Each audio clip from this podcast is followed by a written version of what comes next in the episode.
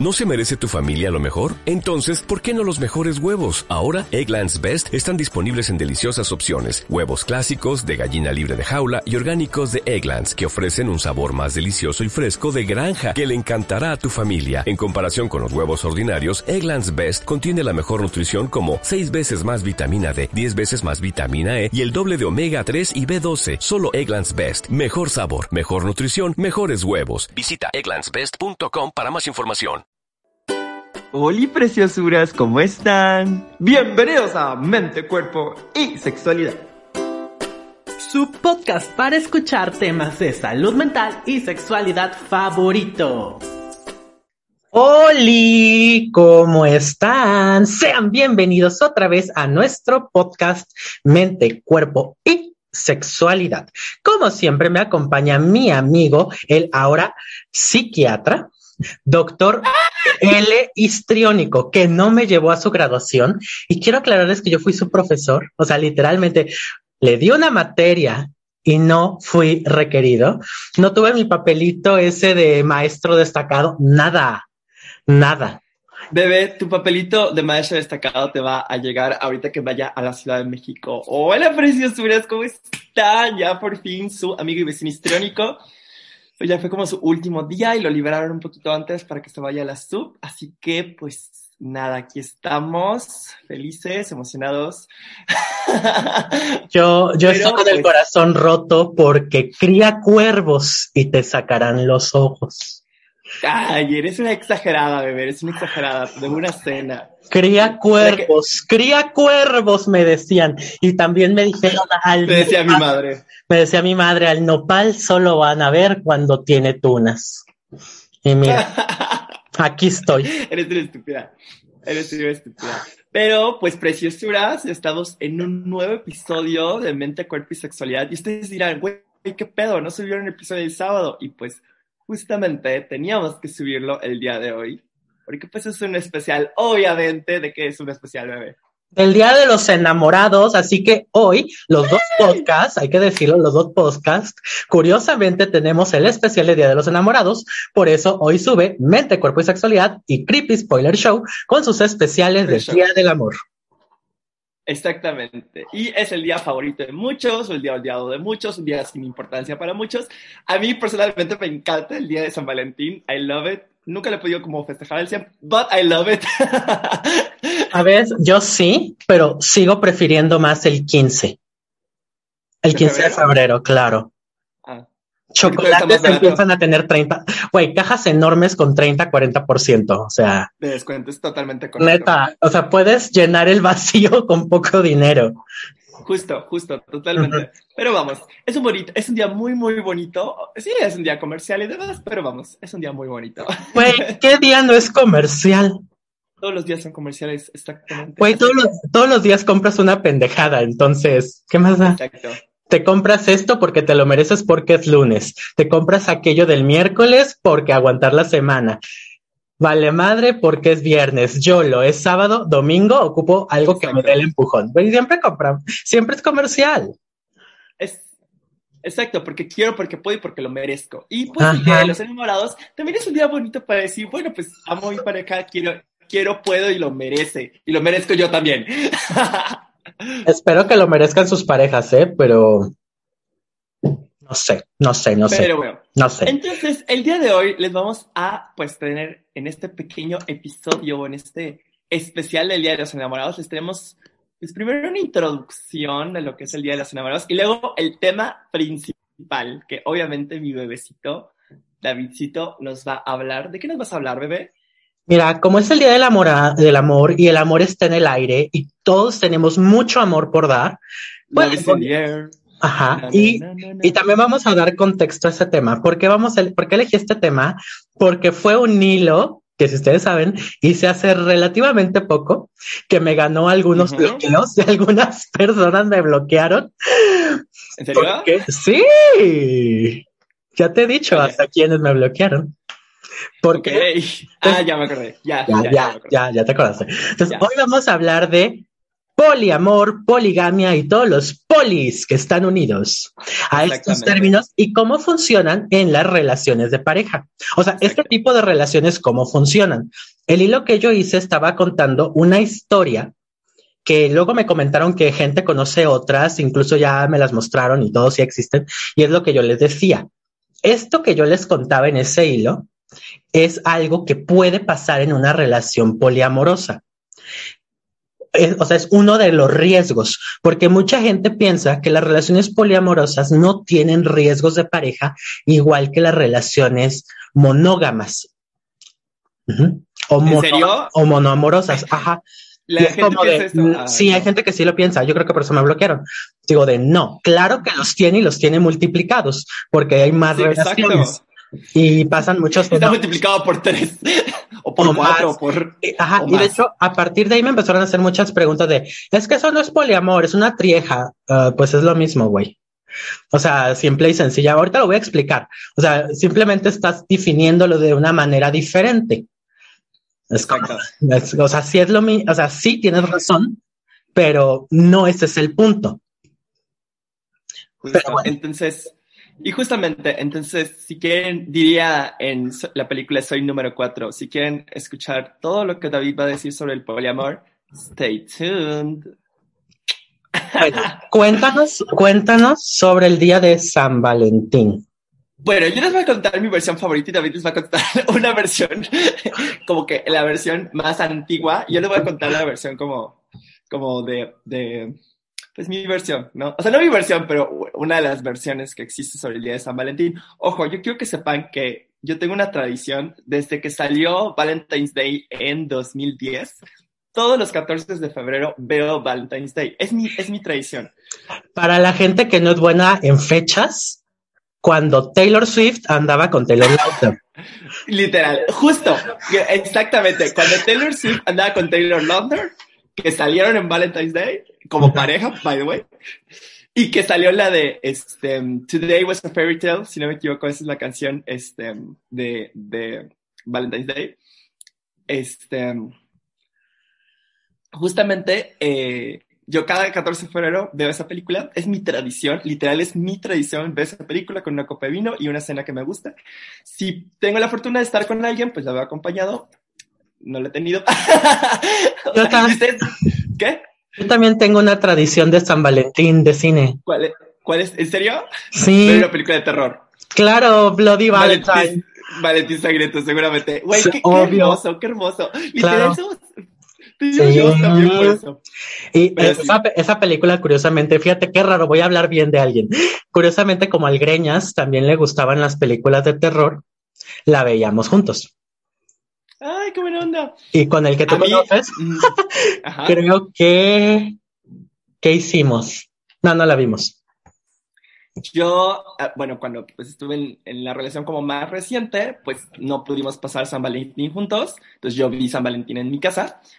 Eh, y con mi ex tóxico de Mérida uh, me dijo, ay, qué hueva. Y yo, pero... Y pues desde ahí me había dado cuenta que era una red flag, pero no me di cuenta porque pues era joven, estaba enamorado y era mi primer amor, entonces pues pendeja, ¿no? Una es pendeja. Pero bueno, ya hablamos mucho. Esa, esa no es mancha de aguacate, no sale a tallar. Claro, claro. O sea, por, supuesto, por supuesto. No sale. Bueno, ya. Pero bueno, eh, ya saben que de acuerdo a la tradición romana está San Valentín de Roma, ¿no? Este, eh, sacerdote romano que brindaba apoyo espiritual a cristianos que habían caído presos, que les ayudaba a prepararse como para este martirio y para esta muerte. Em, sin embargo, hay una versión en la cual San Valentín era igual un sacerdote, o sea, también un sacerdote romano, pero eh, se dedicaba justamente a cazar en secreto, porque había como un decreto en ese momento, precisamente por esta parte de las guerras, porque más o menos fue como en el siglo III, un poquito antes de la caída del Imperio Romano de Occidente. Entonces, justamente eh, para evitar como que los soldados no quisieran ir a las guerras, se prohibieron como los matrimonios y eh, justamente, o sea, como que consideraban que iban a ser mejores combatientes si no tenían familia y no tenían pareja. Entonces, San Valentín se dedicaba a castarlos en secreto. Eh, obviamente en secreto de las autoridades, para pues conservar como que esta tradición del amor. Hasta que pues fue descubierto y fue martir, o sea, y pues lo decapitaron un 14 de febrero. Eh, no sé de qué año exactamente, pero más o menos por el siglo tercero. y justamente, pues a partir de eso, más adelante, fue que se promulgó ese día como el Día del Amor, ¿no? Y después se volvió también el Día del Amor y la Amistad para aquellos de nosotros que pues tal vez no tengamos amor en ese momento, pero pues las amistades también obviamente son una fuente de amor. Y pues esta es la historia que a mí me gusta, obviamente. Yo sé que hay historias como más atrás, que es la que se les va a contar David ahorita, pero recuerden que esto es como justo en el siglo III, cuando pues obviamente Roma estaba como en estas batallas justo antes de caer a, em, a manos de los bárbaros, que caen en el 400, el 476 después de Cristo. Entonces, eh, pues obviamente esperaban que la mayor, el mayor número de soldados estuviera disponible. Y pues el hecho de no tener una pareja y no tener familia, pues favorecía que más soldados se quisieran ir. Entonces, precisamente como que esta simbolizó del, del amor y demás, me encanta. Sí, yo sí soy fan. Yo, ya lo, ya lo hablamos varias veces. Yo a mí sí me gusta el amor romántico de inicio, que yo sé que tiene que evolucionar a un amor racional, ¿verdad, David? Todos sabemos eso. Entonces, pues, I'm sorry, soy un fiel creyente del amor romántico como una forma aguda y, e inicial que tiene que terminar y un amor racional y real más adelante. Pero David les va a contar la historia que, de hecho, me la contó antes de empezar el podcast y yo dije, ¡Ah! Cuéntanos, bebé. Ay, te diré que we don't talk about Bruno. No, ya en serio. We don't talk about Bruno. Más. Perdón. Basta. Ya hicimos esa. mi boda fue. Puta madre, fue mi culpa, fue mi culpa, me voy a matar, sorry. Bueno, ya. tu culpa. Bueno, la verdadera historia de San Valentín radica en los. ¿Como la verdadera historia Bruno? No, porque esa no existe. Claro que sí, técnicamente la verdadera historia de Bruno es porque se va cuando todos creían que era malo y así, o sea, como que cuando ya, es como cuando te dan la Taylor's version, o sea, como que está... No, no, no, no, no, no, no, Basta, no quiero saberlo. Bueno, la cosa es que antiguamente en la antigua Roma se, eh, se celebraba la fiesta de la Lupercalia. La Lupercalia era una fiesta sobre la fertilidad relacionada al dios Fauno pan para nosotros. Que recordemos que para la Iglesia Católica es lo que inspira a, pues, el, concepto del demonio con patas de cabra, orejas y cuernos. O sea, para ellos los faunos, fauno, pan era como de donde sacan todo.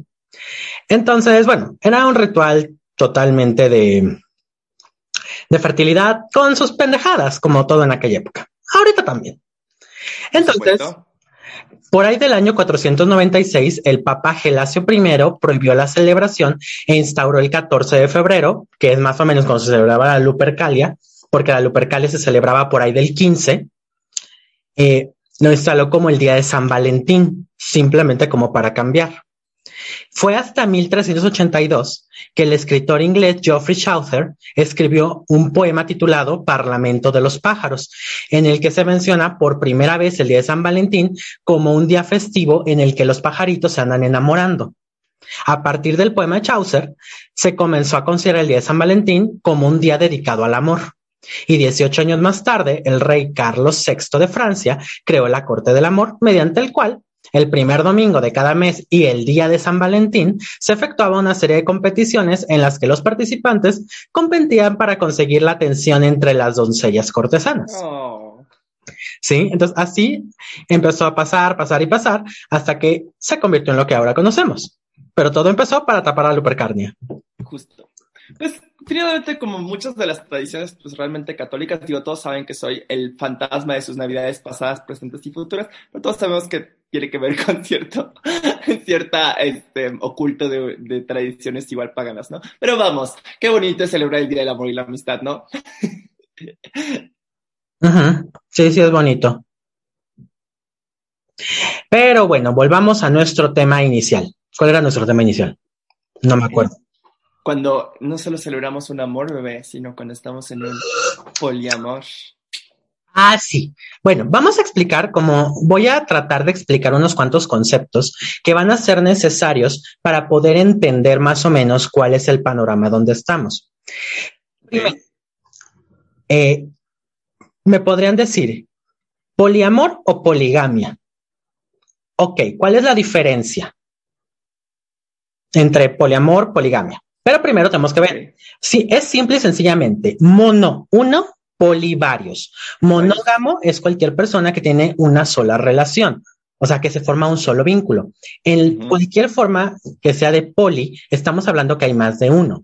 Entonces, y para empezar por ahí, me gustaría, una relación poliamorosa o polígama, ahorita vemos la diferencia, es aquella en la que una persona tiene más de una relación sentimental, amorosa, sexual con otra persona, es decir, una o dos o tres. Bueno, una no, tiene que ser a partir de dos o tres, dos relaciones desde mí. En este caso, es una trieja, sí, porque es una pareja de tres personas. Exacto. Pero pensé que es par, eja, dos, tri, eja, treja, quinteja, así se llaman, o sea, pero es por cuántos la forman. Ok, ¿cuál es la diferencia entre el concepto poligamia y poliamor? La poligamia, antropológicamente, porque es un término antropológico, se usa para definir tanto la poliginia, un varón con múltiples mujeres, y la poliandria, una mujer con múltiples varones. La palabra es más bien dicha para referirse al matrimonio. Se refiere a un acto social, cultural, donde el matrimonio está implícito y está bien visto esto. Mientras que el término poliamor es tener más de una relación íntima simultánea, amorosa, sexual, con el pleno conocimiento y consentimiento de todas las partes involucradas.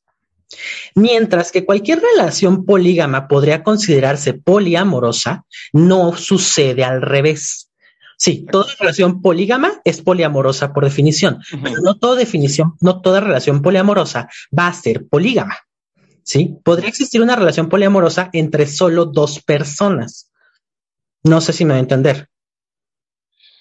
Sí, o sea, porque si es entre solo, o sea, una relación poliamorosa, solo entre dos personas, porque las otras, o sea, cada una de esas personas podría tener fuera de la pareja, o sea, de otra pareja. del gamio, otra pareja, ¿no? Que no, tenga, que no tenga vínculo con la pareja base, ¿no? O sea, vamos a poner en este ejemplo, tú y yo somos pareja, pero somos un poliamor. O sea, yo tengo una pareja en Jalapa y en Mérida, y tú tienes una pareja en Guadalajara y en, no sé.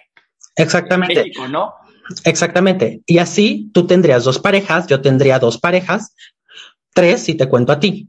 Ajá, tres, y yo igual tendría tres si te cuento a ti, y nosotros somos como la pareja base, por un decir, ¿no? Por decirlo así, podría ser así, aunque teóricamente no tiene que haber una pareja base, porque eso de una pareja base es un poco más a el concepto actual de relación abierta. Y un poco narcisista, ¿no? Que tú digas, yo soy la pareja base. Exactamente. Es como de, es como es aquel, aquel dicho que dicen, ¿no? de hay muchas capillas, pero una sola catedral. Ah, sí, famosísimo, ¿no? Eh, y la eso, casa grande, la casa chica, ¿no? Exacto. Eso no es así en el poliamor. En el poliamor todos son iguales, aunque no estén siempre en el mismo contacto.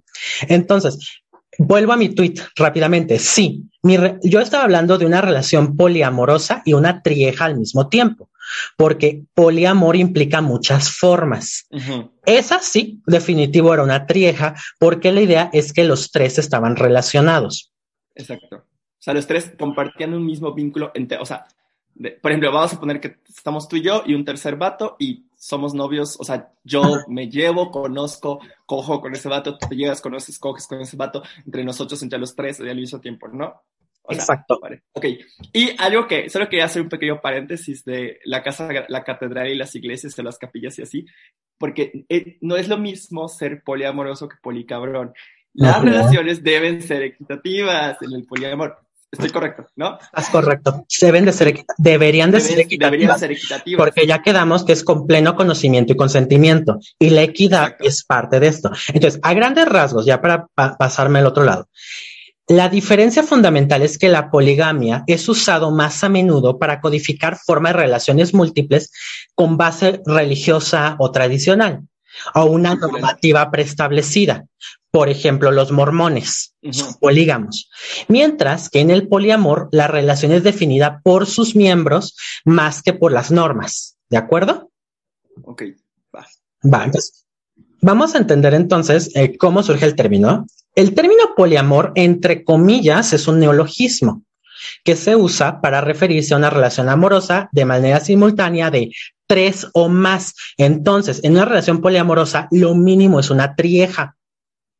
O sea, más no, Pero ya vimos, puedes, una relación poliamorosa puedes tener de base una pareja y no existir las, y no existir las otras. No existir la vinculación triangular de trío cuatro, pero tiene que haber más de dos personas.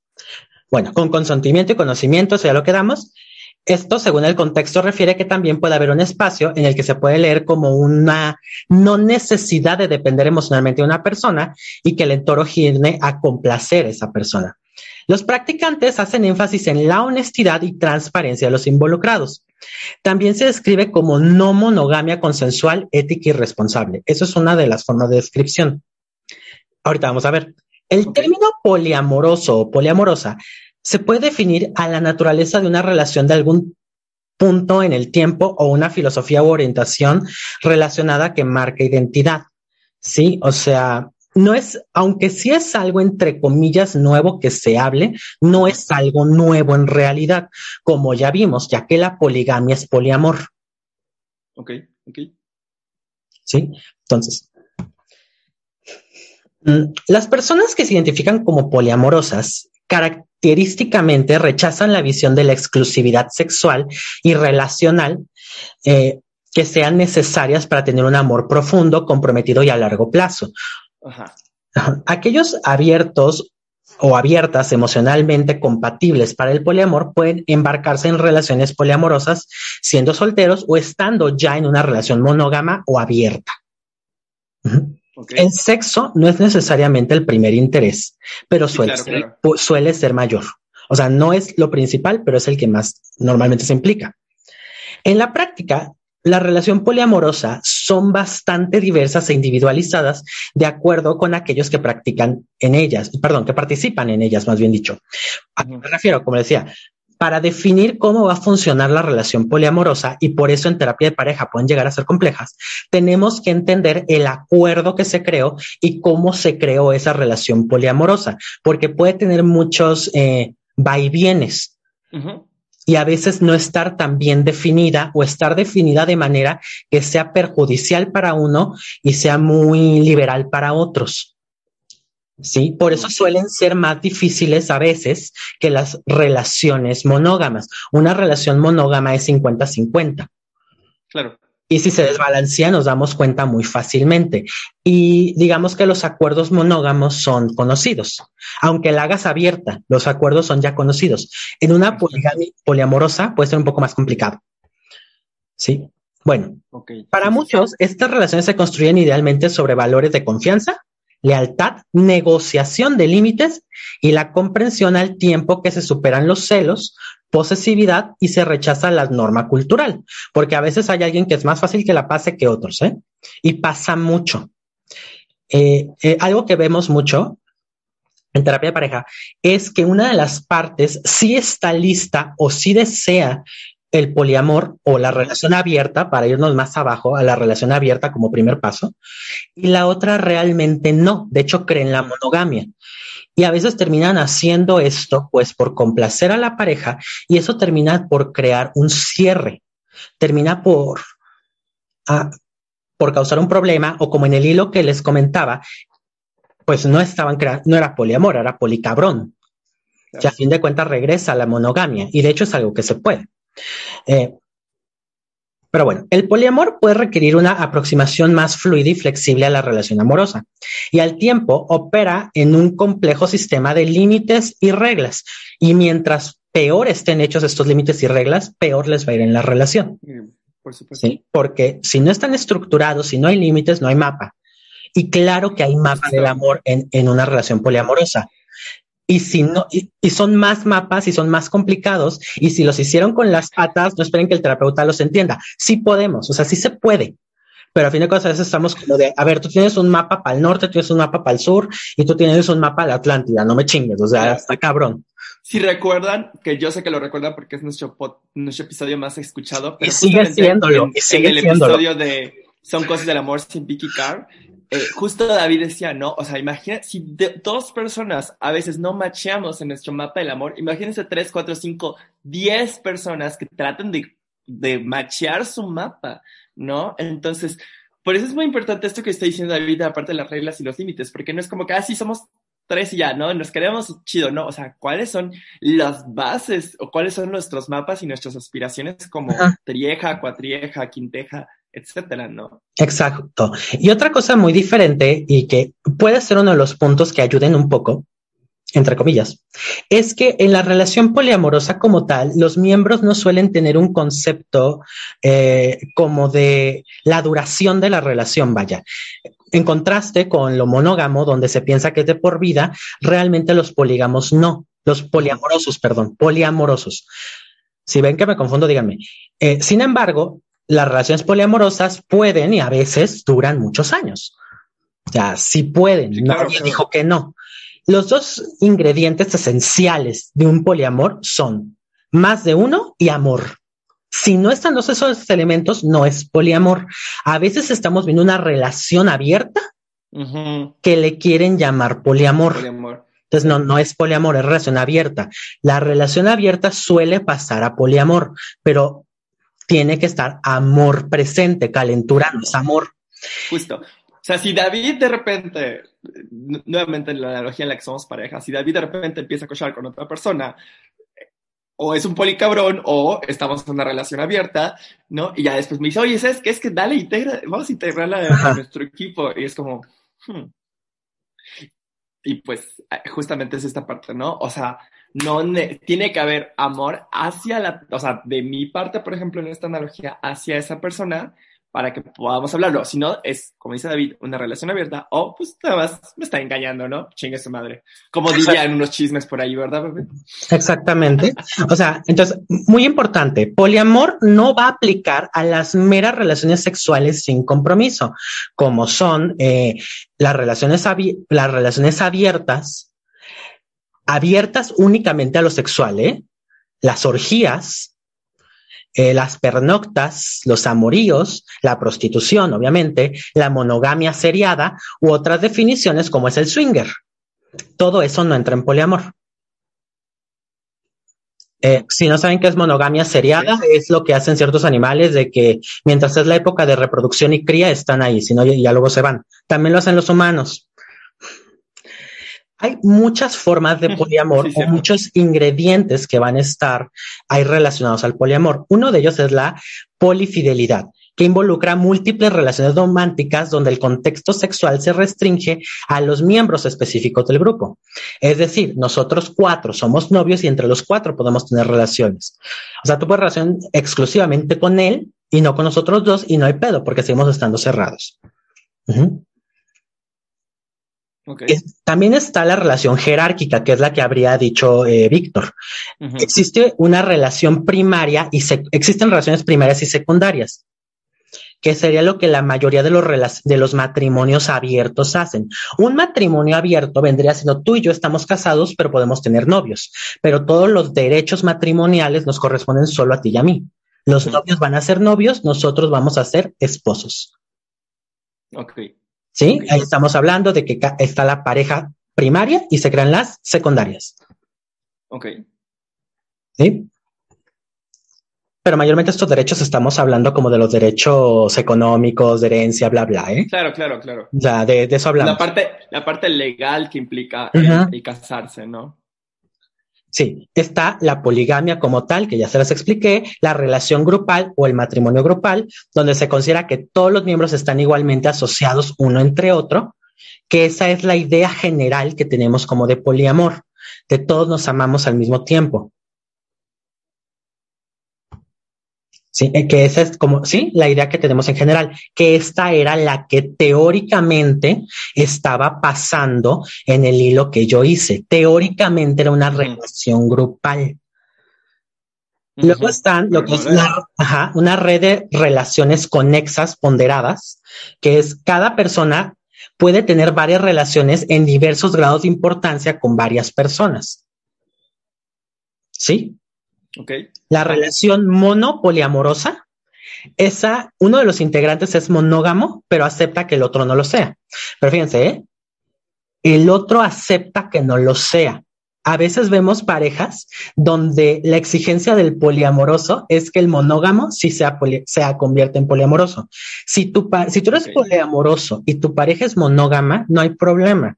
Estarías en una relación monopoliamorosa y puede convertirse en una relación jerárquica. Que a ti no te gustaría la relación jerárquica. Ok, no le impongas al monógamo que no sea monógamo. No a todo el mundo le gusta el poliamor. Exactamente. Total, totalmente de acuerdo. Sí, luego están los arreglos geométricos, que se describe por el número de personas involucradas y su relación. Ejemplo, ahí es donde está el concepto de triada, cuadri, cuatrie, eh, tria, trieja, cuatrieja. Trieja, cuatrieja. ahí está donde están. Sí, tanto como en geometría, vamos a pensar en A, B y C. Donde el vértice lo vamos a llamar pivote, corresponde al individuo que tiene dos conexiones. A está conectado con B y con C. Cuando mantiene relaciones todos, entre todos los lo llamaríamos un triángulo, la trieja. Si no, ya empieza a pasar a cuatreja, quinteja y así sucesivamente. Entonces, si se dan cuenta, el arreglo geométrico, la red de conexión conexa, bueno, no, perdón, la relación grupal, en sí vienen siendo casi lo mismo no hay tantas diferencias. Por eso yo les explicaba que la importancia que tiene el poliamor o la diferencia del poliamor a la poligamia es que el poliamor está hecho para ser autodefinido. Hay personas que se sienten más cómodos llamándose somos una trieja o una cuatrieja, cuadreja, perdón, como un arreglo geométrico. Pero hay gente que se va a sentir más cómoda llamándose eh, una eh, una relación grupal. Eso ya realmente depende de quién está ahí. Como yo siempre les digo, las etiquetas son para quien la porta, son para definirte y no son etiquetas, son un gafet. Si tú te quieres poner ese gafet es porque a ti te identifica.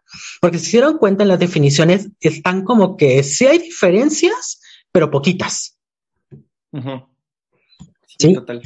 Y eso es lo que hace que la relación, que la definición es la que tú des. Cuando yo entrevisté a estos muchachos en su momento, ellos se definían a sí mismos como una relación polígama. Polígama. ¿Eh? Sí. Esencialmente una poliandria porque son esposos. Bueno, no estaban casados ninguno. Aunque de base iba a haber un matrimonio. Es decir, pudo haber sido sí, pudo haber sido en algún momento una relación jerárquica, donde si se acuerda A y era J, no me acuerdo qué letras puse. Creo, que era, ¿no? creo que era IG, no me acuerdo ya ni qué letras puse, pero dos se iban a casar antes de que se agregara el otro. Podría haber sido, ah, una, podría, ajá, podría haber sido una relación jerárquica, aunque también ellos lo estaban definiendo como polígama, de manera que también eran una trieja. Es decir, la definición va a venir según como ellos se quieran definir. Eso no lo puedo definir yo. Lo único que sé es que es poliamor. Y dentro del poliamor hay muchos tipos. El tipo que ellos quieran ponerse es el tipo con el que yo voy a trabajar, pero no me cambia mucho. ¿Por qué no me cambia mucho? Y aquí es donde vamos a hablar de cuáles son como estos conceptos, ¿no? Entonces, tenemos que hablar de muchas cosas, ¿no? Primero que nada, eh, recordemos que una relación abierta eh, es donde los participantes son libres de tener otras relaciones, puntos. En algunas se puede hablar ya sea de puro, puro sexo y otras de amor, pero ese es un punto. Entonces, esto es totalmente un acuerdo. Entonces, para poder llegar a estos acuerdos, tiene que haber una buena función de acuerdos. Recuérdense, ya se los había comentado en aquel episodio. Para crear acuerdos, yo tengo que conocer el mapa del amor de mi pareja y poder definir qué es lo que sí le gusta, qué es lo que no le gusta, cuáles son sus límites. Y esos acuerdos no van a ser cuadrados o no van a ser geométricamente perfectos, sino que van a ser como una amiba, digo yo, una amiba, una meba, digo yo, que tiene como partes más chatitas, más cóncavas, más convexas, disculpen. Y esto hace que los límites no sean siempre 100% rectos, sino que tengan ciertas diferencias. Entonces, en una relación poliamorosa, si de por sí no es recto el límite, se va a hacer todavía menos recto porque vamos a tratar de crear estos acuerdos con los límites que cada uno pone. Ok, ajá. Entonces, tenemos que estar más atentos a qué límite estamos tocando y hasta dónde está y con quién puedo pasar un límite, con cuál no. Y a veces eh, no es lo mismo estar solo tú y yo que estar los tres. Y eso crea un tercer límite. Estamos hablando que hay un límite con A, un límite con B y un límite con A con B. Y para eso tiene que haber acuerdos. Y esos acuerdos van a ser el acuerdo que tengo con A, el acuerdo que tengo con B y el acuerdo que tengo si están A y B. Entonces, la formación de acuerdos, y de hecho, todos los fenómenos que hablábamos en aquel otro, ¿se acuerdan? Van a, van a formarse uno para cada miembro de la, para cada pareja, pongamos, más para la pareja total. O sea, en una cuatrieja hay tres relaciones, desde el punto A hay tres relaciones con A, B y C, con B, C y D, perdón, más el de la unión con B, C y D. Ok. En eso estoy asumiendo únicamente que es una relación en la que todos están enamorados al mismo tiempo. Si son relaciones donde simplemente los novios son externos al centro de las jerárquicas, en esos casos, simplemente se trata de ver los acuerdos están tratando de mantener ciertos elementos. ¿Cuáles son estos elementos? Primero, la fidelidad. La definición de fidelidad en el poliamor va a ser muy diferente que la definición de fidelidad de la monogamia, porque la definición de monogamia ya está muy clara. Somos tuyo y nadie más. Exacto. Pero en el poliamor Claro que puede haber infidelidad, en serio. Dejen de creer que no. Claro que sí, y tiene que haber una definición. Se lo digo en buena onda. Muchas veces por creer que no hay definición de infidelidad o de fidelidad, porque en el poliamor no existe. Es que las relaciones poliamorosas fracasan, porque creen que no existe la fidelidad, no es necesaria. No, entonces quieres ser policabrón, no quieres ser poliamoroso. O sea, si tú quieres hacer lo que te tu gana y que no te puedan celar, no, perdóname, no estás siendo poliamoroso, estás siendo policabrón. Porque claro que hay fidelidad. La mayoría de las relaciones poliamorosas definen la fidelidad como honestidad con sus amores respecto a sus relaciones. Pon así. Y con el cumplimiento de compromisos. Ya. La definición monógama es el compromiso, es la exclusividad. No, en el poliamor es va a haber honestidad y compromiso. Honestidad. La fidelidad va a ser la capacidad de no engañar, no traicionar, no robar, ah, no, es otra, a los demás. Es un valor moral que brota del amor, ¿no? Normal. Entonces, Exacto. La fidelidad es entonces no solo la emoción y el gusto de estar con esa persona, sino el cumplimiento de la palabra dada y la lucha por negarse a pensar únicamente en el beneficio propio. Es decir, si decimos, ¿sabes qué? Vamos a hacer una relación primaria tú y yo, pero vamos a poder tener un novio cada uno. De acuerdo. El acuerdo fue un novio cada uno. Si el otro quiere buscar el segundo o el tercero, ya rompió la fidelidad porque rompió el acuerdo, no fue honesto y no cumplió los compromisos. Los compromisos y los límites, vuelvo a insistir, son la base de una relación polígama, poliamorosa, monógama, no importa. No, es que ahorita sí estoy diciendo que son de todas. Sí.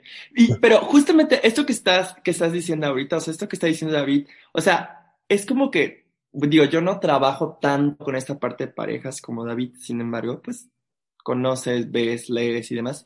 Justo uno de los motivos de este fracaso es que, ah, bueno, o sea, somos una trieja y cada quien puede tener su novio y yo, pero, o sea, pueden tener sexo, o sea, externo con otras personas, solo sexo, pueden tener, no pueden tener sexo, pueden pernoctar en otras, o sea, justamente todo ese tipo de acuerdos son los que es que en una, un poliamor, en una trieja, en una cuatrieja, pues no hay celos, porque somos, claro que hay celos, o sea, por supuesto. Claro que hay es celos. Humano, es humano, chicos. Claro, claro que hay celos, o sea, vean, o sea, por ejemplo, en el ejemplo de una trieja, están pensando, se está pensando, o en su definición que ellos usaron para definirse, que son los tres exclusivos cerrados. Y si va a entrar un cuarto, tiene que ser decisión de los tres. Por eso la definición es importante para trabajar, porque si no tienen una definición y nada me dijeron, somos poliamorosos a lo baboso, no se puede. Literalmente empezamos a ver desmadres de que este entiende que son trieja, este otro lo entiende como jerárquico y este tanto como relación abierta más no poder. Entonces, estás trabajando con tres definiciones diferentes de tres personas que están cada quien por su lado. Se puede trabajar, ahorita algo que me vino que quiero decir antes de que se me vaya, ¿se puede trabajar una relación poliamorosa solo con los, con dos miembros? No, salvo que estemos hablando de la pareja primaria y en el sentido de que lo que estemos trabajando es su relación. O sea, se podría, pero a fin de cuentas eh, se necesita, lo, como en ese caso son como la, la pareja primaria suele estar apartada de las otras, se podría. En ese caso sí. Sí. En ese caso Pero sí. digo, si estamos considerando que, por por ejemplo, es una trieja, ¿no? O sea, Ajá. como que la pareja primaria y el externo, pero el externo no es tan externo porque, pues, teóricamente tiene un contacto con ambas personas. Claro, ¿no? se la vive ahí, eh, cochan juntos, platican, salen, pues tiene que estar, o sea, lo necesito. Bueno, Exacto. Justamente. Y, o sea, lo necesita en el sentido de cuál es su mapa del amor y cómo lo va a integrar a la trieja, ¿no? Exactamente, porque muchas veces pasa que no te dicen que son una relación poliamorosa, luego te, o sea, empiezas a ver cómo la dinámica y te enteras que hay alguien más, dices, ok, y ese alguien más es un tema constante. Ok, es un tema constante, tráetelo. ¿Por qué? Porque necesito saber también él como parte de la pareja, o que si tú lo, si tú dices, es que nosotros vivimos juntos y él no. Ok, sí, pero sigue siendo parte de la pareja porque conviven un montón, lo consideran novio y pues tengo que entender. Pero va.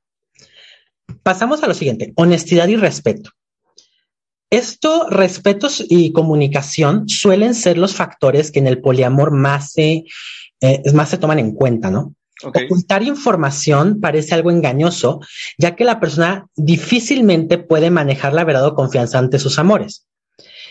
Y se entiende como que el amor debe de aceptarse como parte de la vida de la persona más que como algo regalado. Ok.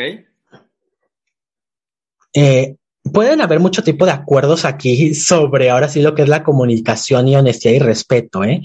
Hay gente que su acuerdo es no cuentes mientras nadie te pregunte. Mientras yo no me entere, está bien. Sí, eso es un acuerdo, ¿eh? Quizás no nos guste, pero eso es un acuerdo. Entonces, para ellos es muy importante esta honestidad. Yo voy a creerte que no te vas a meter con nadie más mientras tú y yo estemos juntos, o yo voy a creerte que esta trieja es exclusiva y tú no vas a hacer nada fuera de esta trieja. Ok. Ok.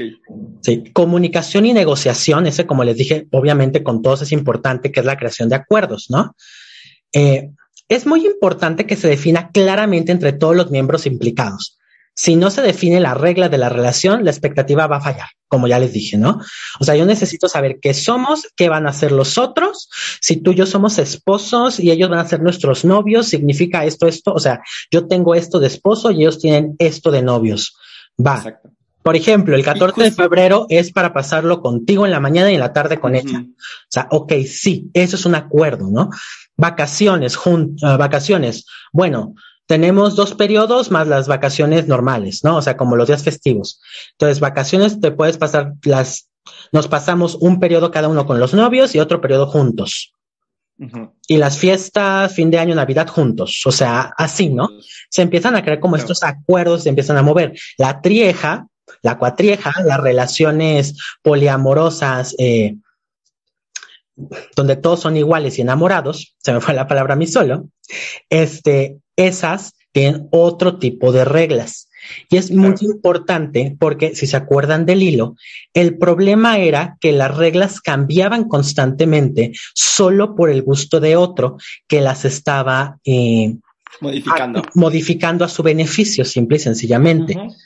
Creo que era y que modificado para G. Sí, me acuerdo. Sí, sí, sí. Sí, casi seguro. Ajá. Sí, eh, por lo general, a veces se piensa que en la relación poliamorosa no van a despertarse celos, no es necesario decir cosas, pero mientras la relación poliamorosa evoluciona, se va haciendo necesario la creación de acuerdos mientras más formal se hace. Y sí, fíjense lo que dije, mientras más formal se hace, una relación poliamorosa cuenta con el mismo concepto de iniciar en el enamoramiento y pasar al amor uh -huh. romántico. Y, perdón, pasar del amor romántico al amor, al amor consumado. Ajá. Ahorita llego a esa parte. Otras cosas son el desapego, que es muy importante en una relación convencional. Los apegos son normales. Algo tiró Víctor y no supe qué fue. ¿Qué tiraste? Fue, fue un golpe del, del, del, cable del micrófono. Órale. Ah. Mayormente los poliamorosos van a percibir el amor de la pareja como un enriquecimiento en la vida de su pareja, uh -huh. más que como una amenaza para el vínculo. O sea, claro. mi, mi, pareja se enamoró, ah, qué chido. No lo ven como una amenaza. Entonces no son tan apegados, pero sí tienen apegos. Uh -huh. Uh -huh. El desapego no es universal en el poliamor, como lo es los otros que ya mencioné la gran mayoría opta por los arreglos en los cuales una relación primaria posesiva es cambiada por relaciones secundarias desapegadas, como un matrimonio okay. abierto, o las relaciones asimétricas con posesión, que solo se aplica en un sentido. Ok, ok. Sí. Entonces, en este caso, recuerdo que decían el matrimonio abierto o la relación monopoliamorosa, hay un apego, claro. pero el otro no lo tiene y se acepta y ya pero no es tan universal porque mayormente sí, te, o sea, tenemos apegos por definición como humanos y es muy difícil que evitemos tener apegos. Aprendemos a modificar nuestro apego para que no nos cause problemas, pero ahí está. Ok, ajá. Y por último va a ser pues la comprensión, ¿no? Que es ahí donde está el tema de los, celos, de los celos, perdón. Eh, la comprensión es un estado emocional de felicidad empática experimentado a la vez a otro individuo que experimenta felicidad. Eso es la comprensión. Perdón, estoy diciendo comprensión, disculpen, es compersión, compersión. Estoy hablando mal y no me estaba ni dando cuenta yo hasta que escuché lo que dije. Okay. El término de compersión surgió de las comunidades que practicaban relaciones abiertas, de hecho, para definir un estado opuesto de los celos. Cuando su pareja se a la conversión sería lo opuesto al celo. Okay. Las sociedades que practican okay. el poliamor defienden el concepto de conversión como exactamente igual. Cuando una persona experimenta sentimientos positivos al ver a su pareja disfrutando de otra relación. Esto no incluye relaciones donde la base sexual sea el eh, exhibicionismo. Uh -huh. ay, claro, ay, no, claro, eso no se Sí, eso no se incluye aquí. Posiblemente los swingers sí, porque ahí es un intercambio y cada quien está en lo suyo y le da gusto que el otro. Los swingers sí podría entrar, pero boyerismo, exhibicionismo no. Ok, va. ¿Sí? Entonces, sí. como les decía en este momento, antes como para llegar a este punto, cuando tú ves a una pareja poliamorosa, tienes que ver muchos factores de cada miembro de la pareja, porque suelen llegar en grupo, porque la definición que la mayoría entiende por poliamor es todos estamos juntos como pareja los tres, cuatro, cinco. Esa es la definición que la gran mayoría entiende y que la gran mayoría va a tratar de llevar. Cuando llegan y vemos los acuerdos, y nos damos cuenta que no los tienen, ahí es cuando vemos que realmente su verdadera definición es otra. Es decir, sí, todos vamos a llamarnos novios, pero yo creí que podíamos tener más novios aparte de esto. O yo creí que esto era 100% exclusivo. Yo pensé que nada más se cogía aquí. O sea, empiezan a salir como esos puntos que te demuestran eso. Incluso Puedes encontrarte con esto de, es que yo pensé que tú y yo éramos los centrales y los demás eran periféricos, que yo era el más importante y es, ahí se demostró los celos. Y no significa que no haya conversión, sí hay. Simple y sencillamente se, se pensaba que se ocupaba otro lugar. ¿Sí? Exacto. cuando me preguntaron mucho en ese hilo sobre la triangulación del amor de Stenberg, que por qué la hice. La hice porque muchas veces los miembros de la relación no entran al mismo tiempo a la relación, como en este caso. Mayormente las relaciones no empiezan polígamas, perdón, poliamorosas, comienzan, ajá, comienzan monoamorosas. Monógamas o monoamorosas. Sí, y comienzan a meterse más personas. Entonces, lo normal es que cuando A se enamoró de B y pasó en el periodo de enamoramiento, va, avanzando el tiempo y conoce a C, se enamora de C. Entonces, A se enamora de C e inicia el periodo de enamoramiento. El periodo de enamoramiento de A ya es con B, ya está bajando. Ok, sí. O ya terminó. Y posiblemente B está en un periodo de enamoramiento con C, pero es menos intenso que el de A. Y puede ser que C sienta nulo por hacia B. Hacia B, perdón, sí. Entonces, ¿ven por qué me trabé tanto en ese hilo? no es tan fácil. Entonces, cuando hacemos esto de la triangulación del amor, nos damos cuenta cómo funciona la relación y ahí nos podemos fijar, ok, no. De hecho, realmente A siente algo por C únicamente y por B está por compromiso y C por B no siente nada y B por C si está enamorado, pero encaprichado, simplemente sexual. Por dar un, ejemplo, ¿no?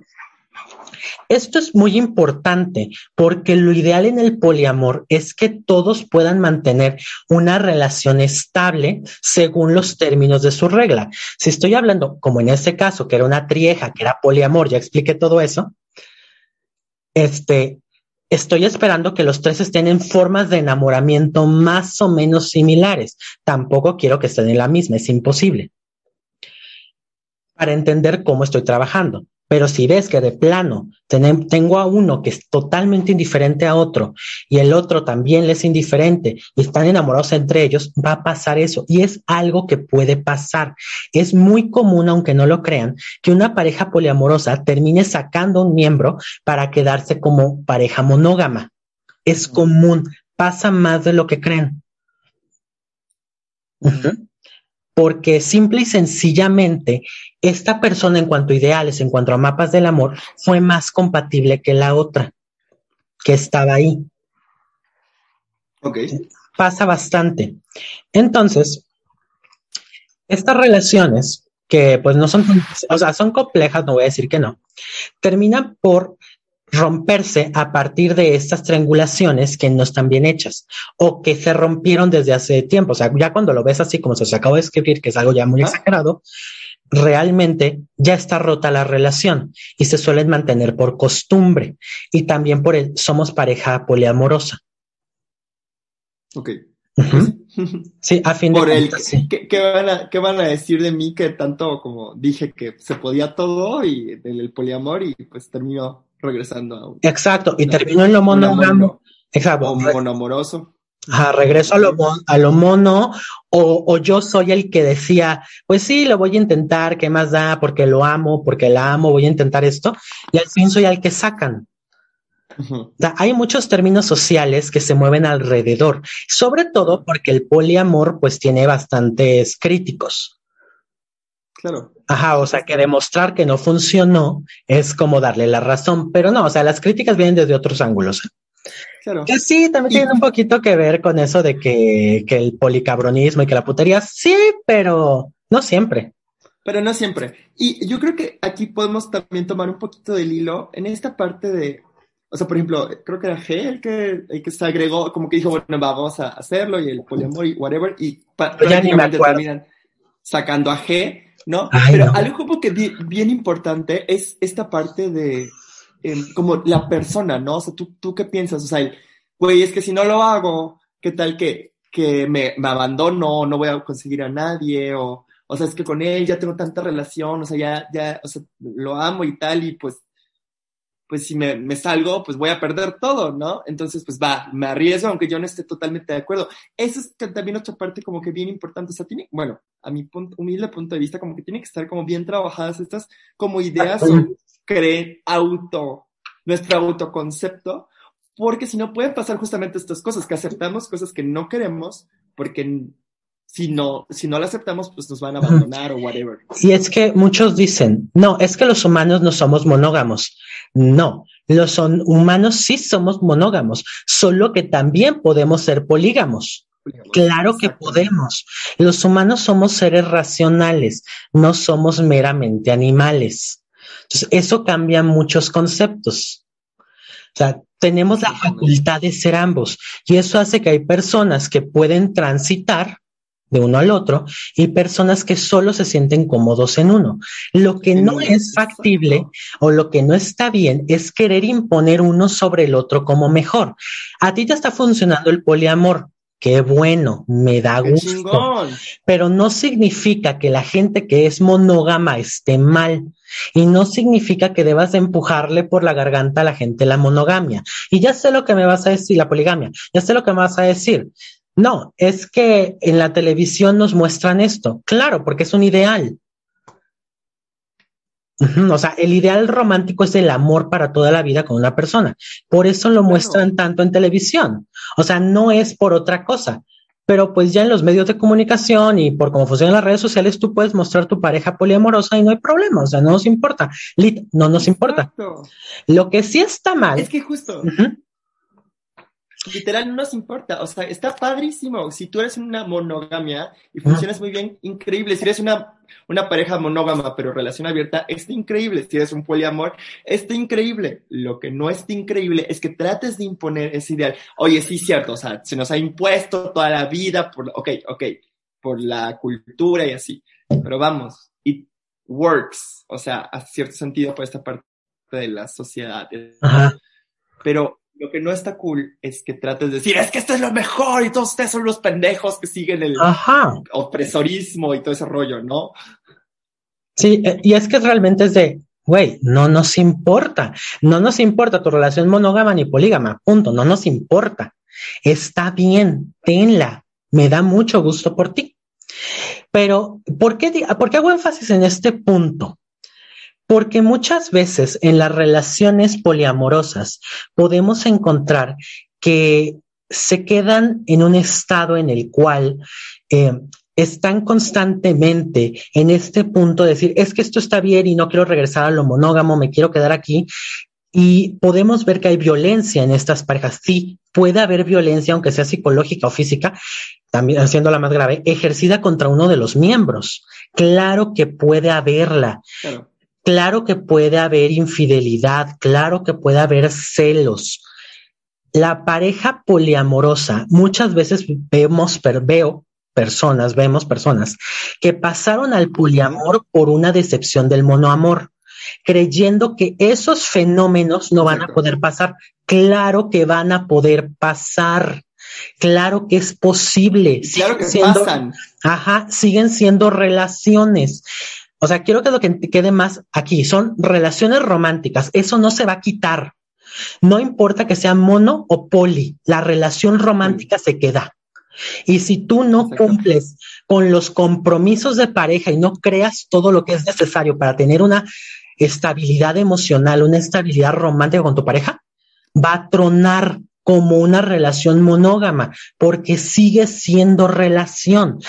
Y lo, como les dije, es más difícil porque hay más tipos de acuerdos que crear. Hay factores que desaparecen para ser sustituidos por otros. O, sea, les decía, los celos desaparecen, pero la confianza tiene que ser mayor. Aparece la compersión. Si quieren, la compersión también debería estar en la monogamia, pero aparece la compersión como comparativa, como eh, contraste de los celos.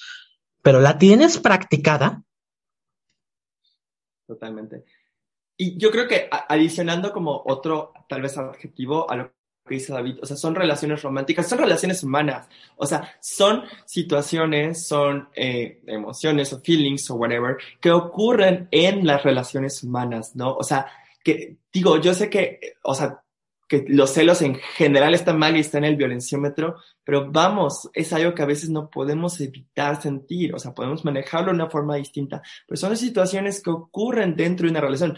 El no, el no ser fiel a tu pareja o a tu trieja o a tu cuatrieja y salirte de los acuerdos son situaciones que van a ocurrir si tú no estás trabajado. O sea, si sales de, es como, tal vez me voy a proyectar un poquito, pero es como cuando te metes a Grinder, te metes a Grinder y tratas de llenar un vacío emocional con un pito. O sea, si lo haces así, obviamente te vas a sentir mal. Si vas y disfrutas tener relaciones sexuales porque te gusta tener relaciones sexuales y no lo estás haciendo, cool.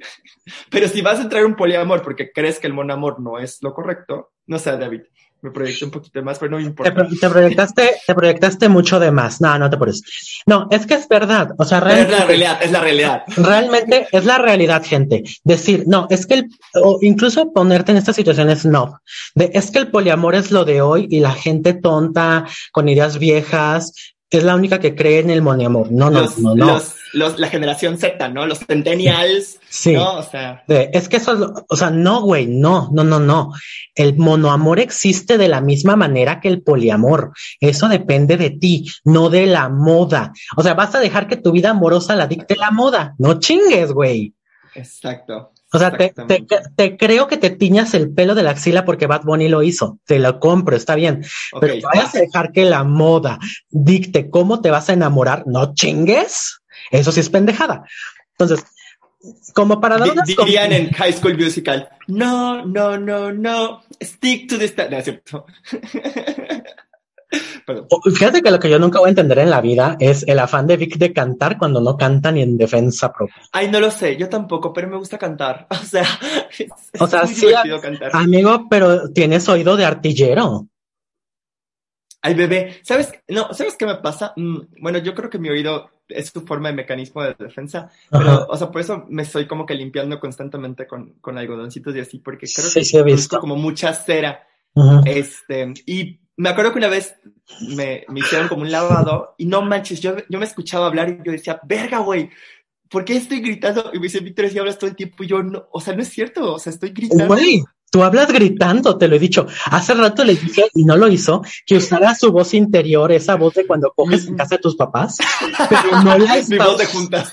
Ajá, pero no le está usando. O sea, yo dije, güey, voz de cuando estás cogiendo en casa de tus papis y como si le hubiera dicho, como que si quisieras que te escucharan en Perú, así. Sí, voz de cuando coges en un hotel, o sea. Ajá. no, o sea, sí está cabrón esto. Pero eh, sí, justo. Sí tengo, sí tengo un poquito de problemas para modular mi... Bueno, excepto cuando... Es que cuando estoy en sesión, soy, soy como un personaje, entonces, excepto ahí, yo creo que ahí se modula, pero de resto, no me controlo. pero perdón, decías como para ir finalizando o dando como unas conclusiones. ¿No? Se oye como que alguien vomita, ¿no? Ah, perdón, sí, es el vecino. Ay, qué asco. Bueno, ya. No me interesaba saberlo, muchas gracias.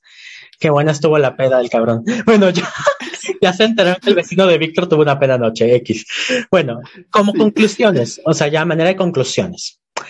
El poliamor, la poligamia, dos cosas diferentes, tiene muchas formas, pero Poligamia es un término que describe única y sencillamente la definición social, ¿sí? Es social y cultural. El poliamor está dado más por la definición personal y ahí entran todas las definiciones que les di. Vuelvo, la etiqueta es para quien la usa, pero es importante conocerla, por lo menos en el concepto de una terapia de pareja, porque me da una idea de cómo son las relaciones y qué estoy buscando. Y muchas veces no existe una verdadera idea. Decir cuando a mí en lo personal me dicen somos poliamorosos, digo valimos madre, porque ya significa que no hay definición y vamos a tener que ver un desmadre y cada quien jalando para su lado. Dos, confianza, comunicación, compromiso. Todas las cosas de aquella casita que les dije de la buena relación se van a mantener. Porque esa, esa casa, vivan dos, vivan tres, vivan cuatro, tiene que ser igual. Si uno de los pilares cae por una persona, se cayó la casa.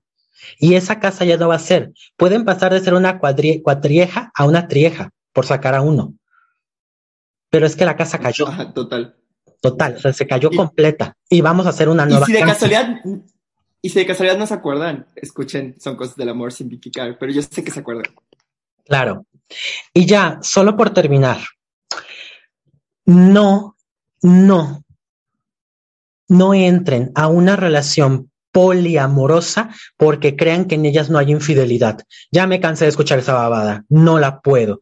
Claro que hay infidelidad, la fidelidad es una definición. La monogamia tiene la facilidad de que la definición está implícita. En la poligamia se va a tener que definir. Y en el momento en que te des cuenta de que te lastimaron, es que te vas a dar cuenta, pero es que cómo me fue infiel, no lo entiendo. ¿Y por qué te fue infiel? Es que nunca pensé que haría esto. ¿Y por qué no lo hablaron? Pensé que estaba implícito. No, no hay implícitos. Nada es un implícito en una relación humana. Dejen de creer eso. si no van a creer en el amor romántico, no crean en los implícitos. Así se lo digo ahorita. Para no creer en el amor romántico, dejen de creer en las cosas implícitas. Justo, y totalmente, o sea, y es, y eso se aplica tanto a relaciones monógamas como a relaciones polígamas o, y, o poliamorosas, ¿no? O sea, no, no den por hecho, den por sentado, porque ni en las, o sea, en las relaciones monógamas, como dice David, es más fácil decir, pues me fui infiel porque pues acostó con otra persona, ¿no? Pero vamos, en su relación pueden poner acuerdos de que, ok, podemos acostarnos con otros, pero no podemos pernoctar. Podemos salir con otros, pero no podemos, no sé, besarnos, no sé, o sea, van a tener sus acuerdos y así como tuvieron los acuerdos o pueden tener acuerdos en una relación monógama, es mucho, no, es mucho más necesario, pero también es importante que lo hagan en, una, en, una poli, en un poliamor, porque como dice David, hay infidelidad, hay celos, hay malentendidos, porque son tres, cuatro, cinco personas dentro de esa relación. Entonces, si dos personas a veces es difícil que nos entendamos, imagínense cinco, ¿no?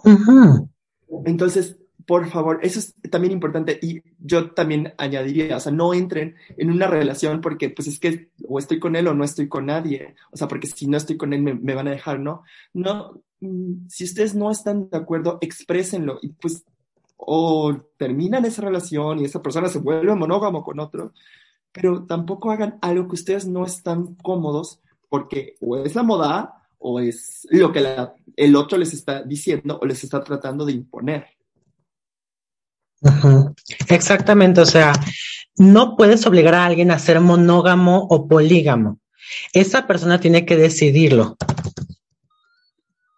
Exactamente. Y pues bueno, esto realmente fue como una mm, muy, muy corta eh, o muy sintetizada sobre todo lo que es el poliamor y todo lo que tiene que ver en cuanto a los factores que están o que deben de ser trabajados para que una relación sea exitosa y lo que buscamos en una terapia de pareja. Sí. Y quizás como último punto sería decirles, sí, una relación poliamorosa del tipo que sea puede ir a una, a una terapia de pareja. Pero sí es muy importante que vayan todos los miembros. Es mejor que vayan todos y si no los necesitamos, pues ya los vamos quitando, ¿no? Exactamente. Pero de entrada, pues sí, porfis. Y pues yo creo que parte de la importancia es esto, que nosotros solamente no les vamos a decir si está bien o si está mal, porque está, o sea, es bueno siempre y cuando tengan los acuerdos necesarios para que funcione, ¿no?